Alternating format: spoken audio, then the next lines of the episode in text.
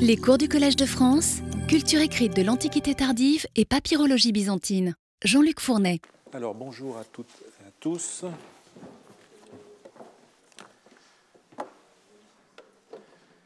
J'avais terminé le cours de la semaine dernière en vous disant que la Bible était de loin la lecture préférée des chrétiens d'après les papyrus, ce qui n'est évidemment pas tellement étonnant.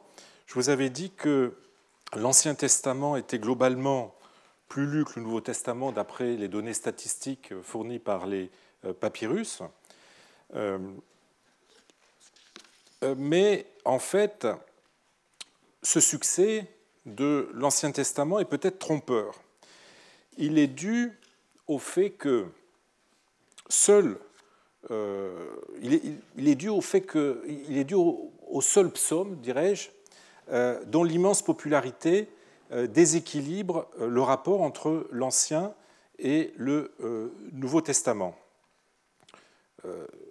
Nouveau Testament qui, sans les psaumes, est en, faveur, plutôt rapport entre l'Ancien et le Nouveau Testament, qui, sans les psaumes, est en, en, faveur du Nouveau Testament, en tout cas après le 5e siècle.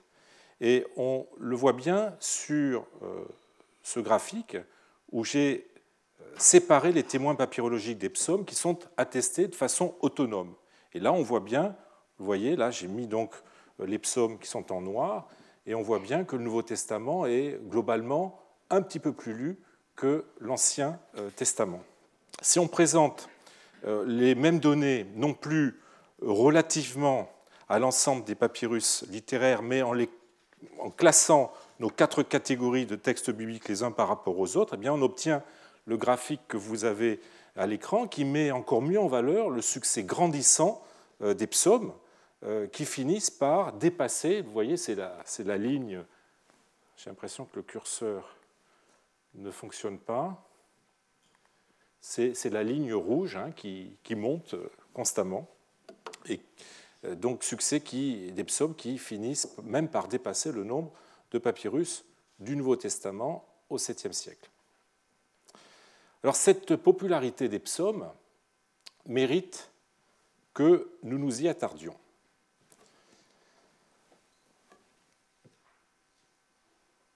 Non seulement les psaumes constituent le livre de loin le plus lu euh, de l'Ancien Testament et même de la Bible en général, et euh, le, le livre le plus souvent cité dans euh, les listes de livres, les inventaires euh, de livres, les catalogues de bibliothèques qui nous sont parvenus par papyrus. Mais je dirais aussi les sommes pourraient bien être le livre qui est le plus anciennement attesté dans les papyrus. Le papyrus de la Bodléienne que vous avez ici à l'écran, alors malheureusement c'est une mauvaise image, conserve en effet des restes d'une édition des psaumes qui, d'après l'écriture, euh, pourrait dater, selon les éditeurs, de la fin du 1er siècle ou du euh, début du 2e siècle. Euh, ça, c'est l'opinion des éditeurs, des premiers éditeurs. Un consensus semble en tout cas se dessiner pour le 2e siècle. Le fait qu'il s'agit d'un codex et non d'un rouleau, souvenez-vous ce que je vous avais dit la semaine dernière, milite pour une édition chrétienne et non juive.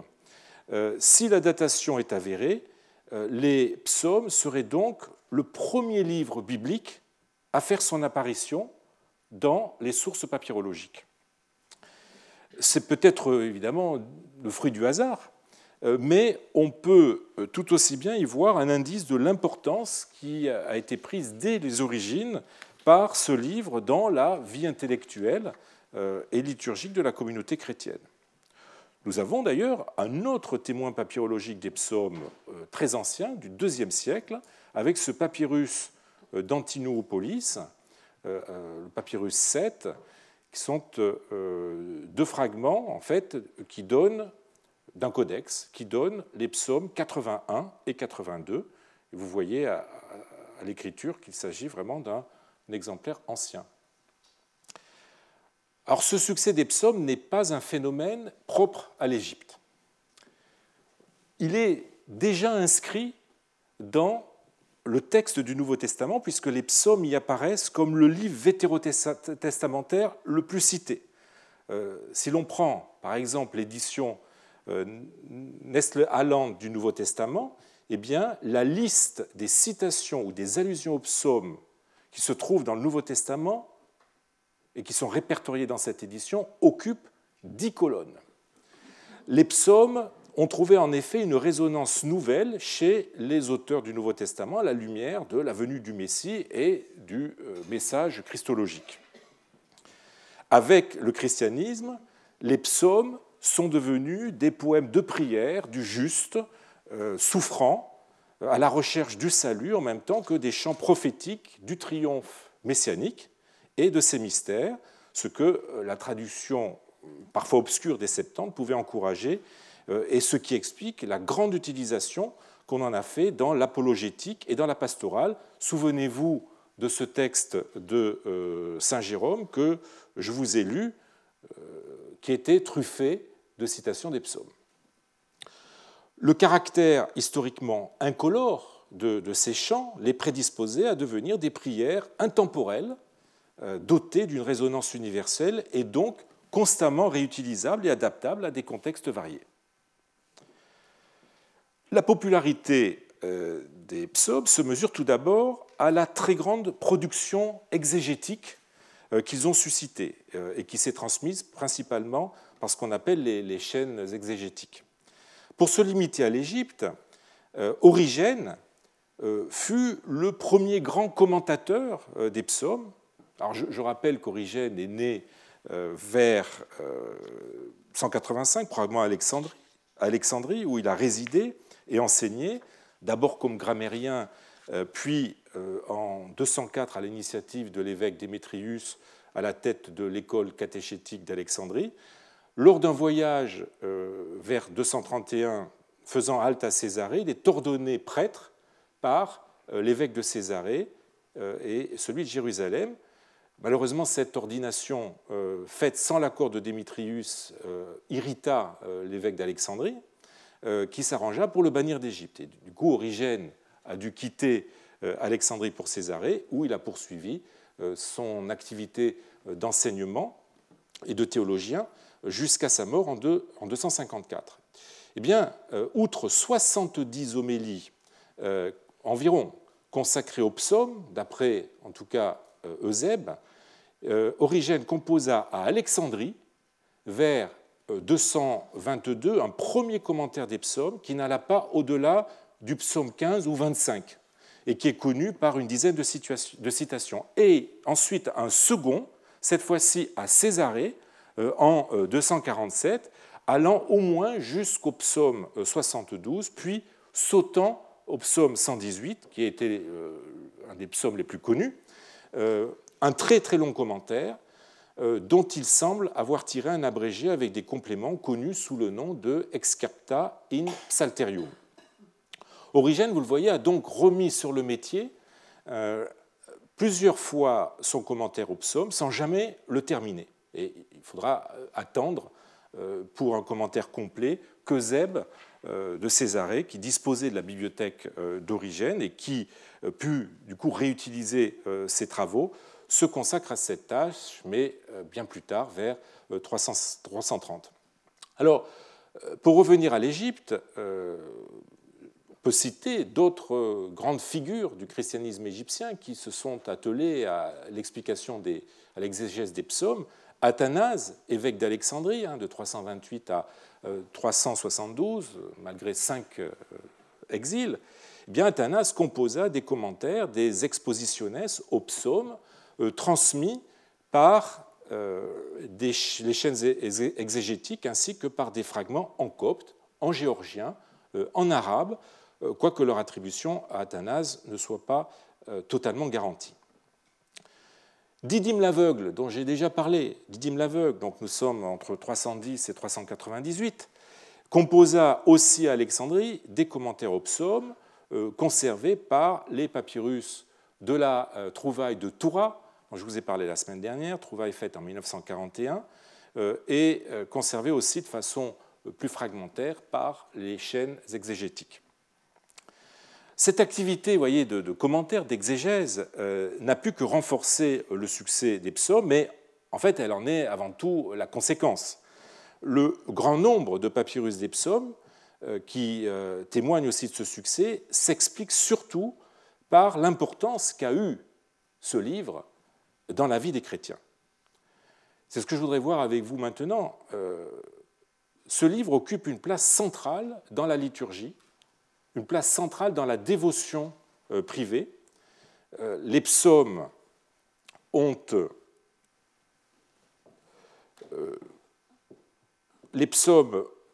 façonné dès les origines la liturgie du fait de l'importance qui jouent les parties chantées.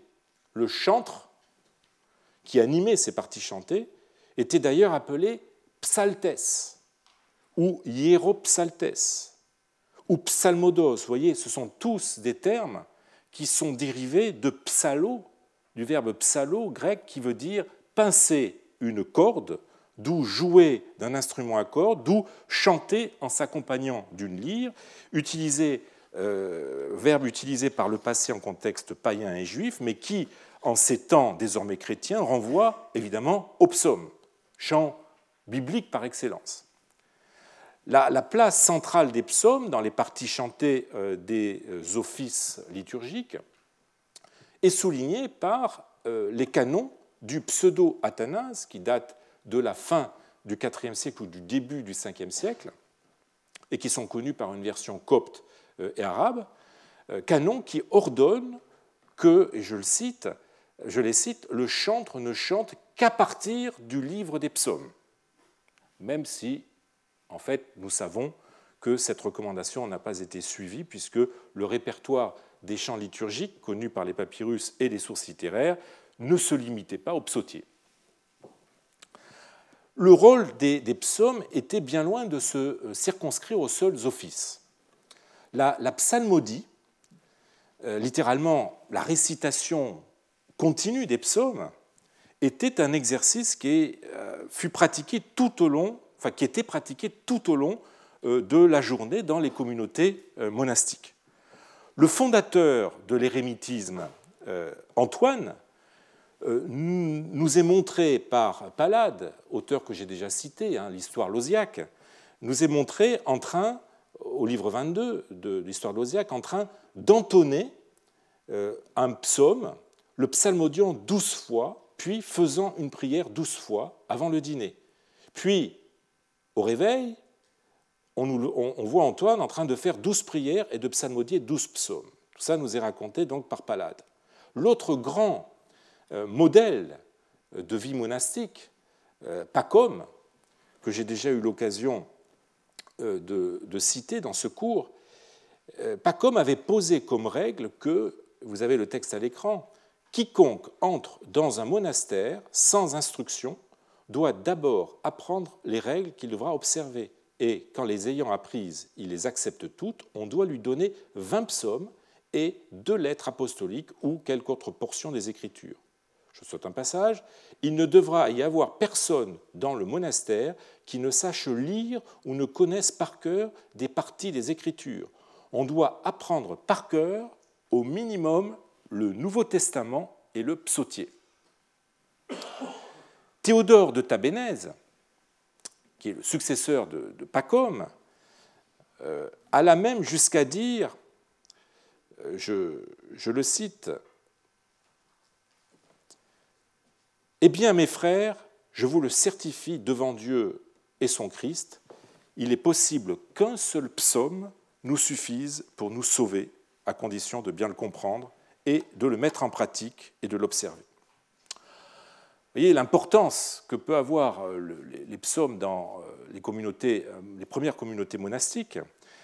Aussi n'est-on pas étonné de voir que les, les psaumes sont, avec l'évangile de Matthieu, j'y reviendrai, le livre biblique qui est le plus souvent cité par les pères du désert, et je vous renvoie pour cela à l'édition de la collection systématique des apophthegmes des Pères du désert, hein, euh, Jean-Claude Guy, euh, on a 55 citations des psaumes euh, contre 56 de l'évangile de Matthieu. Donc c'est quasiment le livre le plus cité juste après Matthieu. Jean Cassien donne plus de détails dans ses institutions cénobitiques, un ouvrage qui, comme vous le savez, a profondément euh, influencé le monachisme oriental, occidental, euh, en décrivant euh, les usages réglant la vie des moines, notamment ceux d'Égypte, avec lesquels il a vécu une dizaine d'années, dans les années 390-400, et il, raconte la place tout à fait centrale qu'ont les psaumes dans, dans ces communautés monastiques. Tout au long de son ouvrage, il ne cesse d'insister sur le rôle des psaumes, le texte le plus pratiqué par les moines, et dans une autre œuvre du même Jean Cassien, Les Conférences, il décrit ce phénomène tout à fait euh, étonnant de euh, la récitation continue des psaumes et de ses vertus. C'est un texte que je, ne résiste pas, je ne résiste pas au plaisir de vous le montrer, de vous le citer. Euh, le chrétien dit-il, se nourrit sur les hauteurs des prophètes et des apôtres et se rassasie de leurs plus sublimes mystères. Fortifié par cette céleste nourriture, il se pénètre tellement des sentiments exprimés dans les psaumes qu'il ne paraîtra plus les réciter de mémoire, mais les composer lui-même, comme une prière qui découle du fond de son cœur, ou du moins il semblera qu'ils ont été faits pour lui spécialement et que tout ce qui s'est passé en David s'accomplit encore dans sa personne. En effet, nous comprenons plus clairement les saintes écritures et nous en pénétrons pour ainsi dire la moelle, la substance, lorsque l'expérience non seulement nous en donne l'intelligence, mais encore nous inspire à l'avance le sens des paroles mieux que toutes les explications des hommes. En ressentant dans notre cœur les sentiments qui ont fait composer un psaume, nous en devenons, pour ainsi dire, les auteurs. Nous le prévenons plus que nous le suivons. C'est un très beau texte qui euh, nous fait pénétrer dans les mystères, dans les, pouvoirs de la psalmodie. Euh, la récitation continuelle permet en récitant de s'oublier et d'intérioriser euh, le texte au point de s'identifier avec son auteur, en l'occurrence David. Et comme le dit, comme le dit Épiphane de Salamine dans un apophthegme des, Pères du désert, le vrai moine doit avoir sans interruption la prière et la psalmodie dans son cœur. La psalmodie, outre qu'elle est une manière de, louer Dieu et euh, de d'exprimer sa, repentance, est aussi le meilleur moyen de lutter contre les démons qui ne cessent d'assaillir l'anachorète.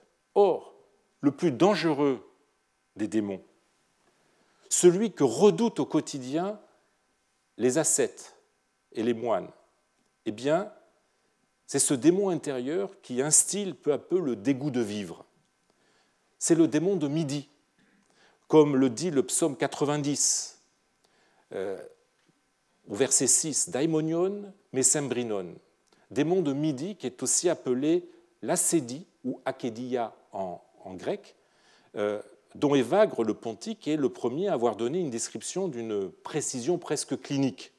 Alors je n'ai pas le temps de vous citer euh, ce que nous en dit Évagre, mais en fait, il insiste sur le fait que la psalmodie est le remède, justement, le remède idéal contre ce démon. Euh, il permet de, euh, elle permet, cette, psalmodie, à l'âme de s'abstraire, nous dit-il, de la partie sensible et donc fragile du moi, ce qu'Evagre appelle en grec le thumos, euh, et dans cette perte de conscience, d'atteindre à la sérénité.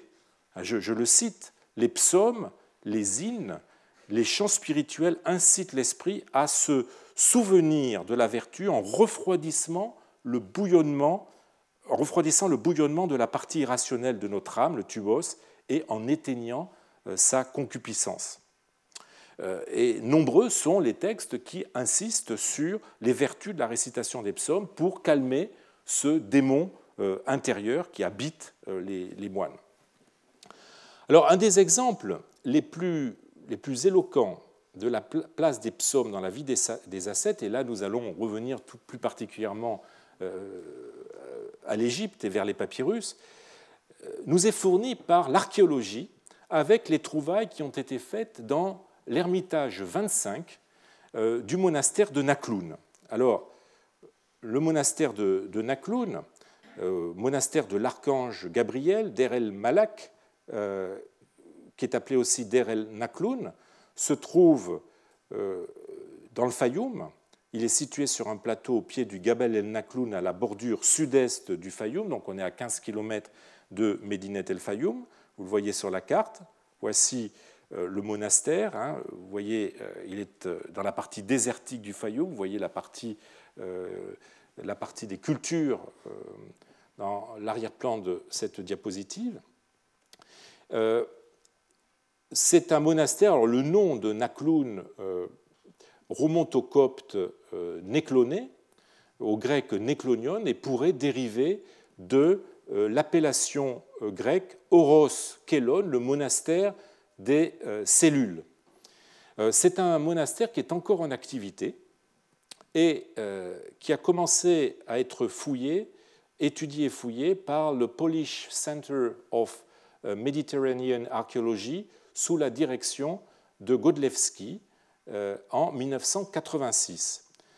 Euh, ce monastère euh, faisait partie dans l'Antiquité d'un vaste complexe monastique, ce qu'on appelle en grec une lora, c'est-à-dire une lore, donc un vaste complexe monastique remontant à la fin du 5e siècle et comprenant principalement d'un côté un koinobion, c'est-à-dire un monastère proprement dit, euh, étymologiquement un lieu où euh, les moines vivent en commun, euh, ce koinobion résultant probablement de l'agrégation d'un certain nombre d'ermitages. Donc vous avez à l'écran une photo des fouilles de ce complexe monastique. Donc d'un côté, ce complexe monastique et de l'autre, des ermitages disséminés dans la montagne où les moines pouvaient s'adonner à euh, une ascèse semi-érémitique, euh, d'où peut-être le nom euh, de ce monastère, Oros Kelon, c'est-à-dire le monastère, mais vous savez que Oros en grec, ça veut dire aussi la montagne, la montagne des cellules. Alors, voici, vous avez marqué par tous ces petits points les différents ermitages qui entourent le complexe monastique et qui sont disséminés dans la montagne. Et voici un exemple de ces euh, ermitages. Euh, parmi les 89 ermitages euh, identifiés par la mission polonaise, et qui ont, qui ont été occupés pour certains jusqu'au XIIIe ou XIVe siècle, eh l'ermitage 25, qui semble avoir porté le nom de monastère de Saint-Foy-Bamon, qui semble aussi avoir fonctionné avec euh, l'ermitage voisin qui est l'ermitage 89. Vous avez un plan ici de ces deux ermitages. Donc l'ermitage 25, monastère de Saint-Foy-Bamont, et le 89 appelé monastère de, la Tour. Eh bien, euh, ce monastère, le 25, euh, cet ermitage, le 25, a livré un groupe de papyrus qui illustre bien la place centrale occupée par les psaumes dans la vie anachorétique.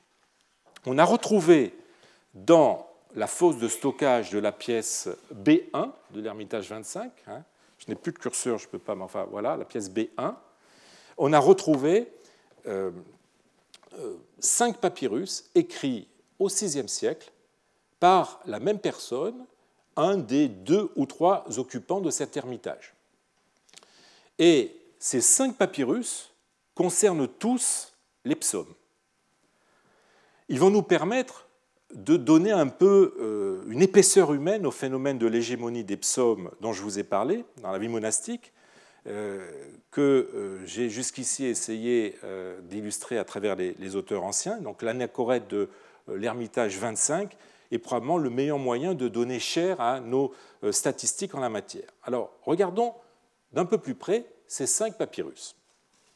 Le premier, le papyrus Nakloun 1 est un feuillet couvert sur le recto et le verso des incipits, donc des débuts des psaumes 103 à 135.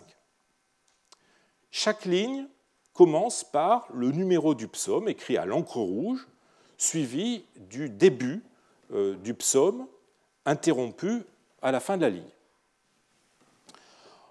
On peut imaginer que ce feuillet devait être complété à l'origine par d'autres donnant le reste des incipits. Alors pourquoi uniquement les incipits et pas le texte complet euh, des psaumes? C'est que euh, les textes antiques n'avaient pas toujours de titre, ou ils avaient des titres qui variaient trop souvent pour qu'ils permettent, disons, d'identifier avec certitude l'œuvre euh, dont ils étaient dotés, qui en étaient dotés. Pardon.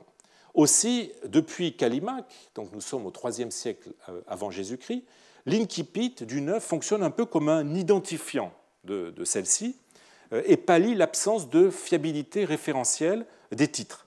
Callimaque, vous le savez, était préposé euh, à la euh, bibliothèque d'Alexandrie et il avait établi un catalogue de cette bibliothèque intitulé Pinakes, c'est-à-dire les tables, une sorte d'index, mentionnant pour chaque œuvre le nom de l'auteur, le titre et justement son incipit.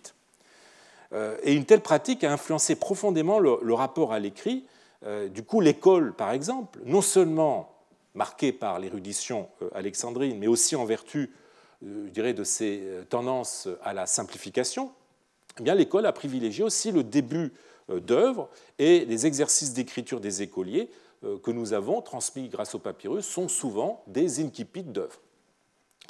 Alors, les, psaumes n'étaient pas dotés tous de titres, ou alors des titres qui leur ont été donnés ultérieurement, et il n'y avait de toute façon pas d'autre solution euh, que de les identifier par leurs premiers, euh, mots. On a d'ailleurs d'autres exemples du recours aux incipits pour, les psaumes, notamment le graffito euh, laissé par un anachorète au 5e ou 6e siècle sur les rochers d'une tombe de Kasrel Sayad, Kenoboskion, près de Nagamadi, vous l'avez sur la carte, tombe dont il avait fait son ermitage. Et donc on a retrouvé euh, ces, graffitis sur des rochers, euh, graffitis qui donnent en copte les incipits des psaumes 51 à au moins 93. Les 14 lignes illisibles euh, qui n'ont pas été pu être déchiffrées du, fait de l'état endommagé du, rocher, les 14 lignes illisibles donnent à penser que, en fait, cela allait probablement jusqu'au psaume 100 au minimum. Et selon euh, l'éditeur Paul Buchet, euh, eh bien, cette liste ne servait aux moines probablement que d'aide-mémoire pour la euh, récitation de sa prière. Ces, ces, en offrant une liste abrégée des psaumes dans leur ordre canonique, pouvaient faire office de table où le moine choisissait à loisir les psaumes qu'il souhaitait réciter et méditer tout au long de la journée. Mais alors pourquoi s'être euh, limité juste à 50 euh, psaumes? C'est difficile à dire. Avait-il fait de même pour la première et dernière cinquantaine des psaumes sur d'autres rochers, aujourd'hui disparus ou trop endommagés pour qu'on puisse les reconnaître? Bon. En tout cas, ces listes d'incipit étaient pour ainsi dire le versant écrit de la pratique de la psalmodie et vous voyez, elles impliquent euh, une connaissance parfaite de l'ensemble du psautier. Alors, il est intéressant pour mon propos de noter que notre ermite, et là je reviens à Nacloun, euh, n'a pas constitué sa liste d'incipit à partir d'un psautier ou d'une Bible, mais qu'il a écrite de mémoire. Et c'est là que lorsqu'on regarde les papyrus de près, on peut se rendre compte, on arrive à redonner vie à la personne qui était derrière, euh, le, nombre de fautes d'orthographe que l'on a euh, dans euh, ce papyrus Nakloun 1 est, là pour le prouver. Ce sont principalement des phonétismes, par exemple, alors je vous en mets trois à, l'écran, hein, tlibesté pour tlibestai, ophthalmus pour ophthalmus, etc. ce sont des phonétismes qu'il n'aurait probablement pas commis s'il avait recopié un exemplaire en bonne et due forme. On pourrait certes objecter qu'il a pu écrire sous la dictée, en introduisant ainsi dans son texte de nombreuses erreurs phonétiques. Vous savez qu'il n'était pas inhabituel de copier des livres euh, dictés par, une autre personne. Euh, mais les erreurs ne sont pas simplement phonétiques. Et celle qui commet par exemple à la ligne 33, à laquelle nous allons nous intéresser, achèvera de convaincre qu'il s'en est uniquement remis à sa mémoire pour dresser cette liste d'incipit. Alors qu'a-t-on à la ligne 33 eh bien, bien nous avons le début du psaume 134, Louez le nom du Seigneur, puisse le nom du Seigneur être béni à partir d'eux. Or, le psaume 134, en fait, commence par louer le nom du Seigneur, louer serviteur le Seigneur. Point. Ce n'est pas exactement ce que nous avons là. Et euh, en fait, la seconde partie de la ligne 33, ce qui est censé être le début du psaume 134, est analogique du psaume 112, qui commence de la même façon que le psaume 134. Vous avez le texte à l'écran. Louez enfant le Seigneur, louez le nom du Seigneur, puisse le nom du Seigneur être béni dès maintenant et pour les siècles. Comme il essayait de se remémorer le début du, psaume 134, eh bien, sa mémoire, à ce moment-là défaillante, a été trompée par la similarité entre le début de ce psaume et celui du 134, et il a ainsi, pour ainsi dire, déraillé euh, en poursuivant avec euh, la suite de 112. Euh, voilà qui, montre que notre anachorète procédait de mémoire et que, en conséquence, il connaissait par cœur le psautier, même s'il pouvait avoir de temps en temps des défaillances. Bon. Et il y a fort à parier que ce feuillet de papyrus, avec les incipits des psaumes 103 à 135, ne donne qu'un échantillon en fait, de sa connaissance intime euh, des euh, psaumes qui devait s'étendre à l'ensemble du livre. Notre anachorète de l'Ermitage 25 euh, était donc la preuve vivante du précepte pacomien que je vous ai déjà cité, selon lequel on doit apprendre par cœur, au minimum, le Nouveau Testament et le psautier. Alors, dans le papyrus numéro 2 de Nakloun, eh bien, notre moine ne s'est pas contenté cette fois-ci des incipits, mais il a recopié sur le recto et le verso d'un feuillet de papyrus le psaume 117, semble-t-il, dans sa totalité. Il nous en reste plus que les versets de 12 à 20. vous voyez que le papyrus est très abîmé. Nous n'avons pas là euh, les restes d'un codex, sinon le texte du verso ne serait pas écrit euh, tête bêche par rapport à celui euh, du recto ne serait pas écrit tête bêche par rapport à celui du verso, comme c'est le cas, mais nous avons affaire à une feuille volante où notre moine a jeté par écrit le texte d'un psaume. Pourquoi? On pourrait penser à un exercice d'entraînement d'un copiste essayant de se délier la main, comme on en a beaucoup d'autres exemples. Notre anachorète a très bien pu travailler dans un atelier de copie de, livres, hein. c'est fréquent ce qu'on appelle un scriptorium. Euh, mais ces exercices d'écriture faits par des calligraphes sont normalement euh, dans une écriture précisément calligraphique, semblable à celle utilisée pour la copie euh, des manuscrits littéraires. Or, ici, c'est une écriture tout à fait cursive, typique des documents, c'est l'écriture de tous les jours de notre ermite. Ce papyrus, pourrait donc être une copie faite de mémoire. D'ailleurs, on retrouve aussi des fautes d'orthographe, comme le papyrus que je vous ai montré à l'instant.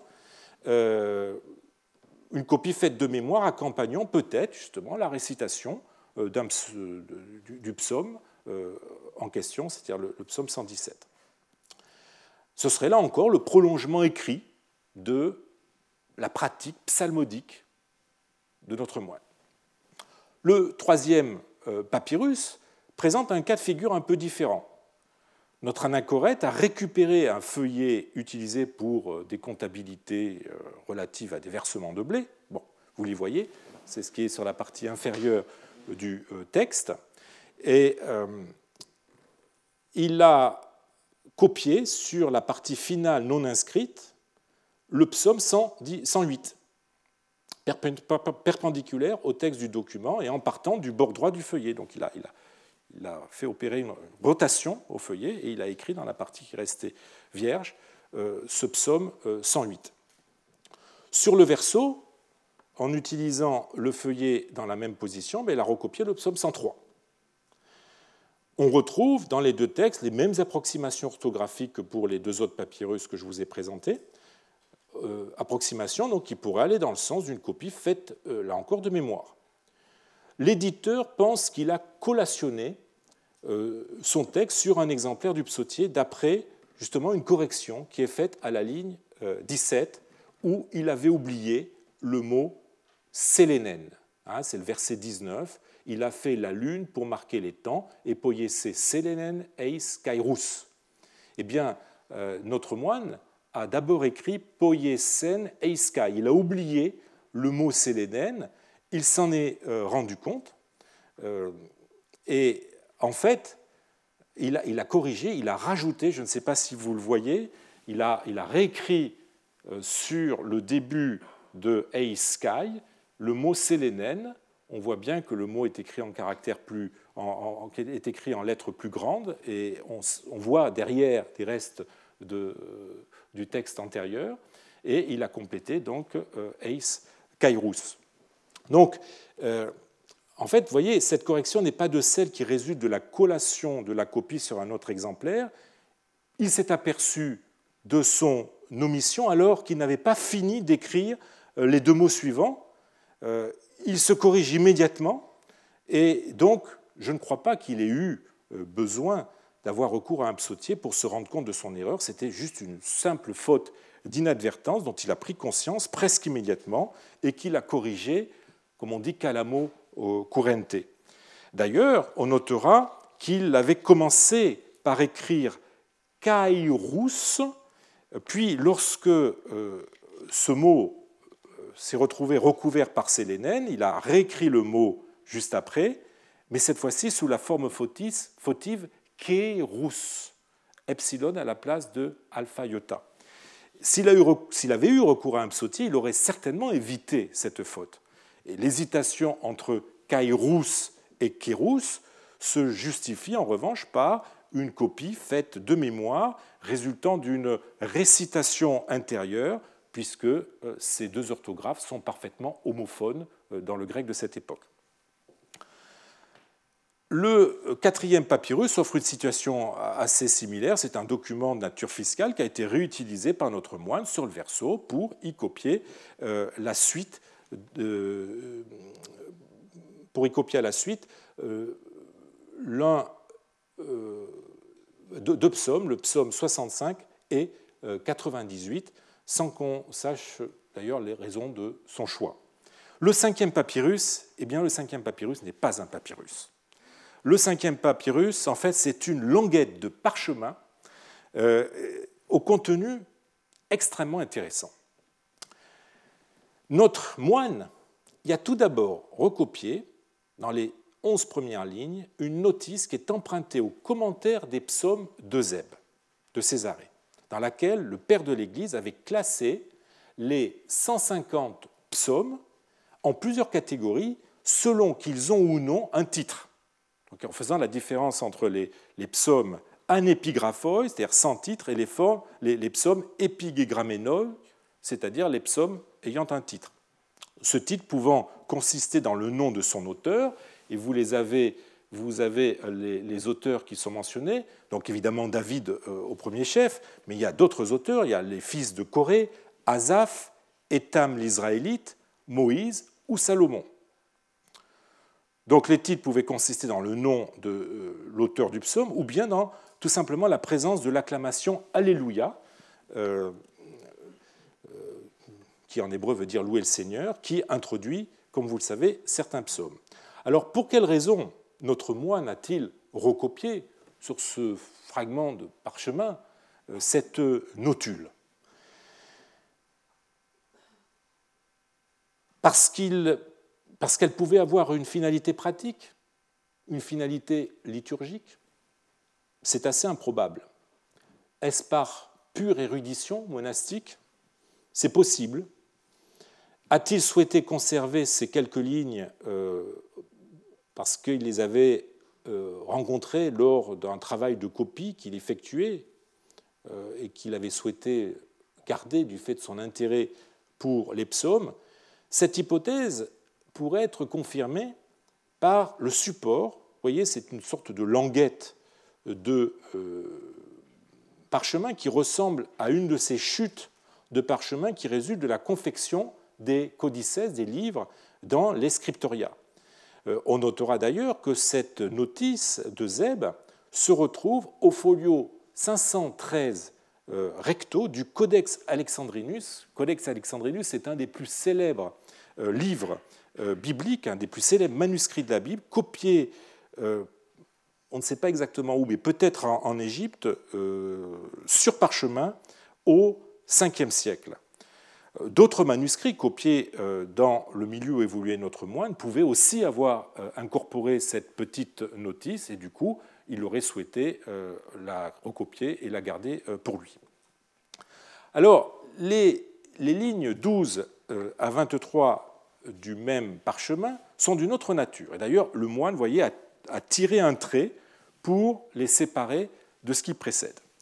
Elle donne euh, la liste des psaumes à réciter à chaque heure de la journée, ce qu'on appelle les canones émérinon psalmon, les canons des psaumes journaliers, et constitue un prototype de ce qu'on appelle la liturgie des heures. Cette liste que euh, l'abbé Migne, euh, en son temps, attribuait, mais peut-être ou sûrement à tort, à Eusèbe de Césarée, se retrouve aussi à quelques infimes différences près, là encore, dans le codex euh, Alexandrinus que je vous ai montré euh, tout à l'heure, au folio 532 verso à la colonne 2. L'Ermitage 25 de Nakloun nous a donc livré un ensemble de textes dus à un même moine qui tournent tous autour des psaumes. On y devine un ascète connaissant par cœur son psautier, qu'il devait sans cesse réciter, pratiquant en outre ce que l'on pourrait appeler une sorte de une psalmodie écrite, enfin je devrais presque parler de psalmographie, euh, le fait qu'il emploie pour cela une écriture documentaire, son écriture de tous les jours, montre que ces copies ne sont pas liées à un travail de copiste dans le cadre d'un euh, scriptorium, comme cela, je vous l'ai dit, n'est pas inhabituel euh, en milieu monastique, mais qu'elle dédouble par écrit la récitation orale à laquelle tout moine était censé s'adonner continuellement en guise d'exercice spirituel. L'occupant de l'Ermitage 25 serait-il, plus que d'autres, omnubilé par les psaumes, une espèce de maniaque du euh, psautier, comme pourrait le faire croire le fait que la totalité des papyrus trouvés dans sa cellule y soit consacrée Je crois plutôt que son cas est révélateur de la pratique monastique, de la pratique ascétique en général, et de la place centrale que les psaumes occupent dans la vie euh, spirituelle des moines. On notera d'ailleurs, j'en finis avec euh, Nakloun, euh, qu'un des livres les plus complets et les plus beaux exhumés par les fouilles sur le site monastique de Deren Nakloun est précisément un psautier datant du 5e, 6e siècle, écrit cette fois-ci, vous le voyez, dans une très belle écriture, une calligraphie qui montre que l'on a affaire à une édition qui a été établie par un professionnel. Alors quittons Nakloun euh, pour revenir au succès des psaumes tel qu'il ressort de nos statistiques papyrologiques. Alors vous vous souvenez euh, de l'apophthegme d'Épiphane de Salamine, hein, le vrai moine euh, doit avoir sans interruption la prière et la psalmodie dans son cœur, eh bien, cet autre pilier justement de la dévotion monastiques que sont les prières a lui aussi été profondément influencé par, par les psaumes. Ceux-ci ont en effet servi de, matrice formulaire euh, pour les prières au point que certaines sont même des, des des rhapsodies de psaumes, de versets psalmiques. Je voudrais vous en donner un exemple avec ce papyrus de la Rylands Library 8, de provenance inconnue qui date du 5e euh, siècle. Vous voyez le texte, Laissez les petits-enfants venir à moi, c'est alors pareil qu'appartient le royaume des cieux. Je t'ai attendu tout le jour, souviens-toi de tes actes de compassion, Seigneur, ne te souviens pas des péchés de ma jeunesse et de mon ignorance. Protège-moi, Seigneur, comme la prunelle de l'œil, ne m'abandonne pas pardon, dans ta bienfaisance, euh, ne me rejette pas loin de ta face, place mon bienfaiteur, un cœur pur en moi et sauve-moi. Eh bien, euh, ce texte est entièrement, à part la ligne 1, euh, la ligne 2, euh, 4, qui est empruntée à Matthieu, Luc ou Marc, eh bien tout le reste ce sont des bouts de psaumes qui ont été mis les uns à la suite euh, des, autres. Regardez la ligne 5 euh, à 8 qui cite le psaume 24, la ligne 10 à 11 qui cite le psaume 16, la ligne 12 qui cite le psaume. Alors, il y a plusieurs possibilités parce que c'est une locution qui euh, revient fréquemment dans les psaumes, mais ça peut être 26, 37, 70, 139, 118. La ligne 13, 14 qui cite le psaume 50, de même que la ligne 14, euh, 16 qui cite le verset qui précède euh, dans le même psaume 50. Alors, vous voyez cette profonde prégnance des psaumes dans le domaine des productions liturgiques et dévotionnelles, eh bien, a incité certains chrétiens à aller même plus loin. C'est ainsi qu'un certain Hierakas, euh, originaire de Léontopolis en Égypte et qui a vécu probablement à la fin du, IIIe siècle ou au début du IVe siècle, euh, Hierakas aurait composé euh, de véritables psaumes selon Épiphane de Salamine, qui lui consacre un chapitre dans son traité sur les hérésies, donc le Panarion. Je vous cite le texte.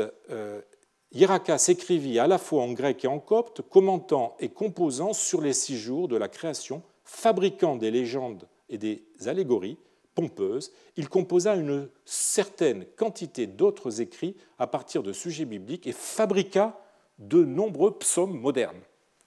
Euh, on voit au ton employé et au vocabulaire euh, employé par Épiphane euh, que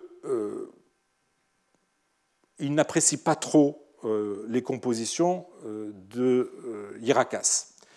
Euh, c'est qu'il voit avant tout en lui le fondateur d'une hérésie, hein, l'hérésie des Hiéracites.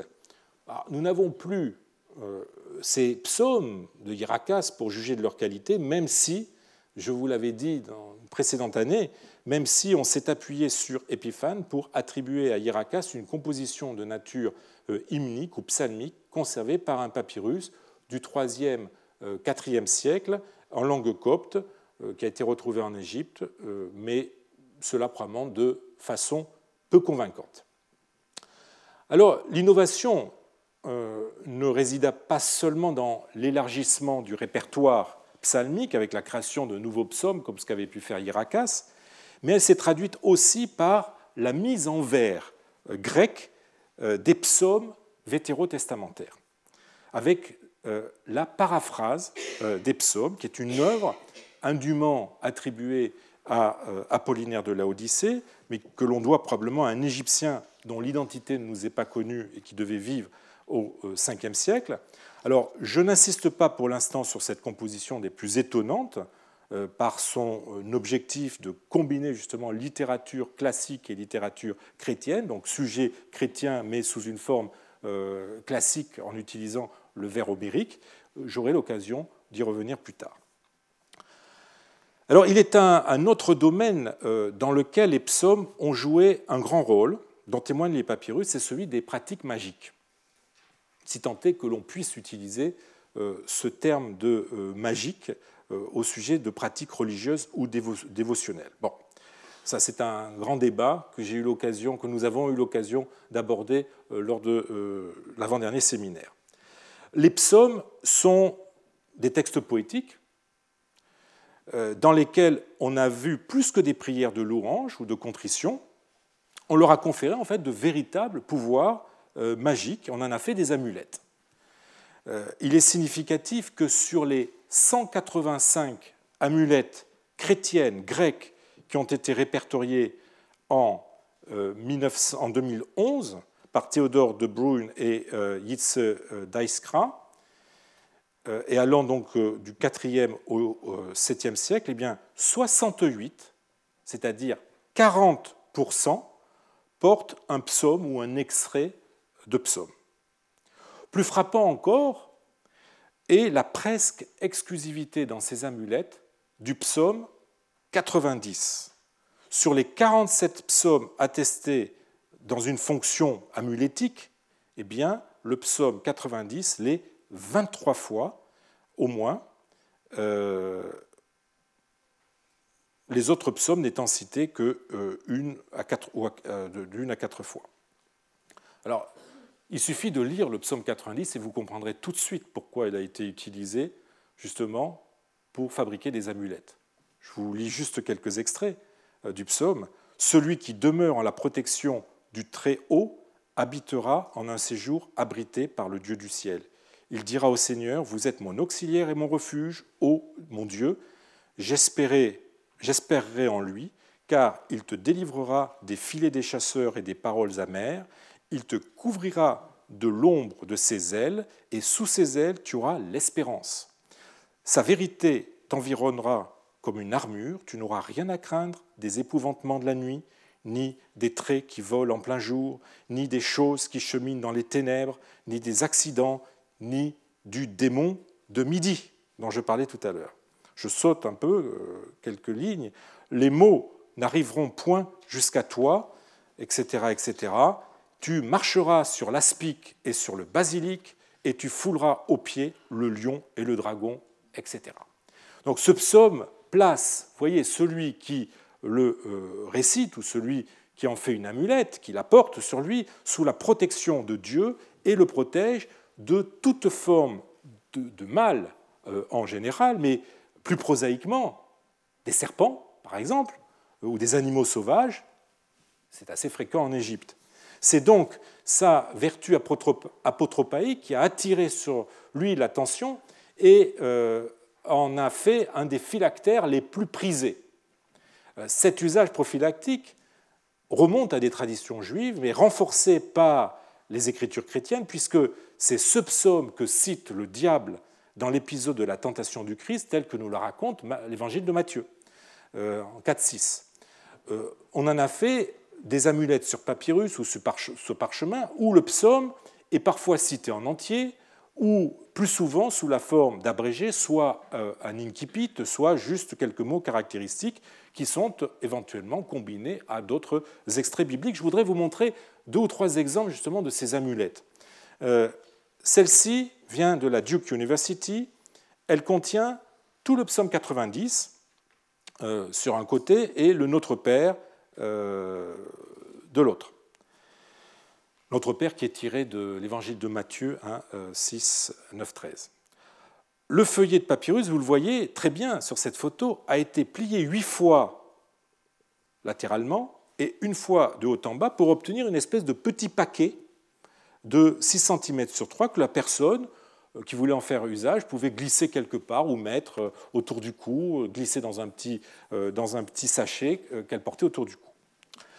Certains phylactères combinent le psaume 90 avec un autre texte qui permet de se faire une idée plus précise sur l'utilisation apotropaïque du psaume 90. Regardez par exemple ce papyrus qui est à Vienne et qui contient le début du psaume 90, qui est précisément combiné à deux autres extraits bibliques, un extrait de l'épître aux Romains 12.1, où il est question d'offrir son corps à Dieu, euh, ou bien euh, le début aussi du récit des noces de Cana euh, dans Jean 2, 1.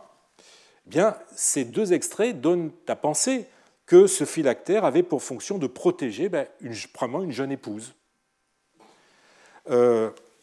Autre exemple avec ce papyrus qui est à Berlin du 5e siècle, c'est aussi une amulette qui contient une prière contre les maladies Dieu alors, je vous avais le texte, ayant reçu grâce de ton Fils unique, arrête l'écoulement, les douleurs aux yeux de Foibamon, fils d'Athanase. Et ensuite, vous avez le psaume, le début du psaume 90. Euh, Autre texte qui est à Princeton, du 4e, euh, 5e siècle, qui commence par une prière à l'archange Michel contre la fièvre. Hein. Alors, malheureusement, le début est très endommagé, mais on voit le mot pros qui veut dire contre, et euh, un petit peu plus loin, euh, rugo purétone pour rigo purétone, qui veut dire donc fièvre avec des frissons. Donc c'était très probablement une amulette contre les fièvres accompagnée de frissons. Je te conjure, Michel, archange de la terre, qu'il s'agisse de fièvre dure, nocturne ou carte, par le tout-puissant Sabaoth, qu'elle ne touche plus l'âme du porteur de cette amulette, ni son corps tout entier. Je t'en conjure, toi et les morts, délivre, et là on a le nom de la personne pour qui cette amulette a été fabriquée, Taïolès, fille d'Isidore. Le psaume 90 euh, se retrouve aussi sur des amulettes un peu particulières que l'on appelle les tablettes Bous. Ce sont des petites planchettes de bois euh, portées autour du cou ou dans un petit sac muni de cordelettes et sur lesquelles euh, l'incipit ou quelques mots caractéristiques du psaume 90 étaient précédés d'une sorte de déclinaison du nom de la personnification du décan, Bous ou Bos.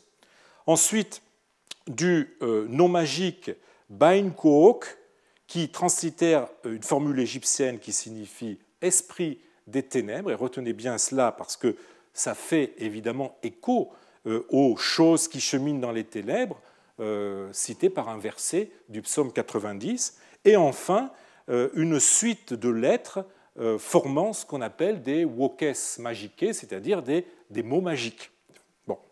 Alors, je voudrais juste vous en montrer deux exemples avec euh, cette tablette Boost du musée de Berlin pour laquelle je n'ai pas de photo, mais vous voyez que sur le, ce qu'on pourrait appeler le verso, on a, mais dans une orthographe terrible, euh, on arrive à deviner le début du psaume 90, donc O katoikon en boeteia, ou bien cette amulette de Berlin, euh, pour laquelle je peux vous montrer un dessin euh, qui euh, nous montre, là encore, sur le recto, la déclinaison de Booth, et sur le verso, on reconnaît, avec ipsitu ou dipsitu, on reconnaît un bout du psaume 90. Donc ces, amulettes, ce qui est intéressant, c'est que ces amulettes, vous voyez, relient de façon très explicite l'usage que les chrétiens ont pu faire du psaume 90 à des traditions magique euh, égyptienne, beaucoup plus ancienne, et elle montre qu'en matière euh, de magie apotropaïque, eh bien, les chrétiens n'ont certainement pas coupé euh, les liens avec certaines coutumes païennes. On a retrouvé aussi en Égypte, mais aussi en Syrie-Palestine, 25 bracelets prophylactiques donnant le début du psaume 90 associés ou non avec des médaillons qui représentent un saint cavalier empalant un démon et des scènes de la vie du Christ. Je voudrais, vous en montrer deux ou trois exemples. Cet exemple vient de l'université du Missouri Columbia. Il est au Museum of Art of Archaeology de Columbia. Euh, eh bien, euh, vous voyez, il présente euh, un certain nombre de, dans les médaillons de scènes de la vie du Christ et entrecoupées euh, euh, d'extraits du psaume 90, ou bien ce bracelet en argent qui a été trouvé près de Saqqara euh, et qui a été édité par Jean Maspero en 1908, qui provient de l'ancienne collection Fouquet et qui donne donc l'inscription que vous avez notée en bas, l'inscription, le début du psaume 90, qui est entrecoupée par des médaillons qui représentent alors en partant de gauche à droite qui représente l'ascension. Euh, ensuite, vous avez euh, l'annonciation, la nativité, une scène un peu étrange qui représente probablement la Trinité avec euh, le serpent Knubis et avec une inscription Eis Theos Onikon qui signifie donc un seul Dieu vainqueur. Ensuite, vous avez la scène du baptême. Vous avez ensuite l'adoration de la croix ou la scène de la crucifixion et euh, les femmes au tombeau et enfin un saint cavalier qui est un peu abîmé. Voilà. Alors on a d'autres exemples d'objets euh, à fonction prophylactique euh, qui comportaient le psaume 90. On a des anneaux. Avant, je voudrais vous montrer aussi ce, ce, petit bracelet du British Museum qui ne représente pas de scène figurée, mais qui donne tout simplement dans son médaillon central euh, le début du psaume 90. Donc je vous disais qu'on a, d'autres types d'objets, euh, des, pendentifs, des, euh, des icônes, des linteaux de porte, des inscriptions funéraires.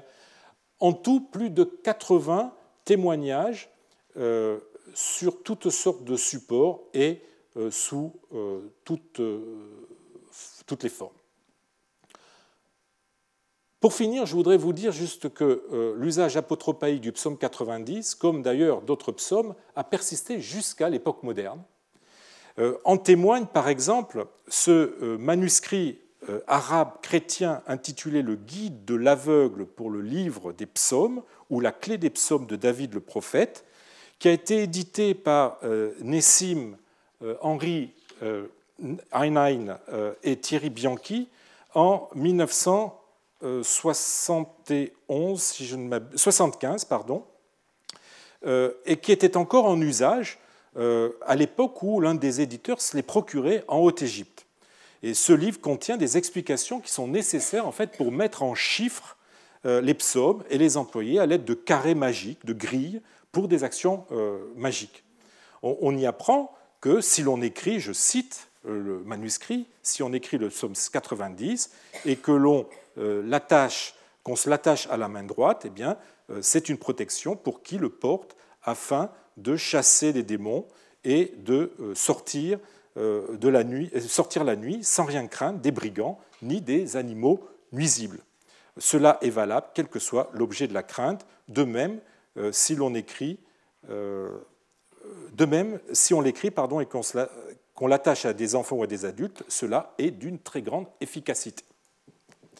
Ce texte est suivi ensuite d'informations qui permettent de transformer le psaume en carré magique, alors sous nombre, 3957, soustraction 60, son algèbre, etc. Je ne rentre pas dans les détails. Si ça vous intéresse, si vous voulez vous-même mettre en pratique les psaumes dans la vie de tous les jours, vous pouvez vous procurer ce livre qui est toujours disponible euh, à l'Institut français d'archéologie orientale. Et euh, je, voudrais juste vous signaler que le Collège de France possède un manuscrit de ce genre, mais beaucoup plus ancien, euh, qui est en copte euh, et qui est daté par son colophon de 1035. C'est une pièce exceptionnelle qui est en cours d'édition par Korchi Dossou et qui permet donc de remonter euh, jusqu'au Moyen Âge la tradition de cette clé des psaumes. Et je conclurai juste en vous disant que, je quitterai complètement l'Égypte, en vous disant que cette tradition elle est euh, pas simplement égyptienne, on la retrouve un petit peu partout. Euh, je voudrais juste évoquer euh, une œuvre que vous connaissez, le docteur Jivago de Boris Pasternak, qui raconte que les combattants russes se cousaient dans leurs vêtements le texte du psaume 90 ou le portaient autour du cou dans un étui pour se protéger des balles ou se le murmurer lorsqu'ils étaient emmenés pour des interrogatoires nocturne, et justement on retrouve toujours l'idée des ténèbres nocturnes par la police secrète. Euh, vous savez peut-être aussi que l'Église catholique euh, utilise euh, encore le psaume 90 dans son, rythme, son rite d'exorcisme. Donc vous voyez que les papyrus documentent de façon extrêmement précise et avec une belle variété l'utilisation du psaume 90, mais aussi des autres psaumes sous forme d'amulettes et, disons, d'objets à fonction euh, prophylactique. Alors, il y a d'autres usages des psaumes. Euh, je garde cela pour la semaine prochaine. Je vous remercie. Retrouvez tous les contenus du Collège de France sur www.colège-2-france.fr.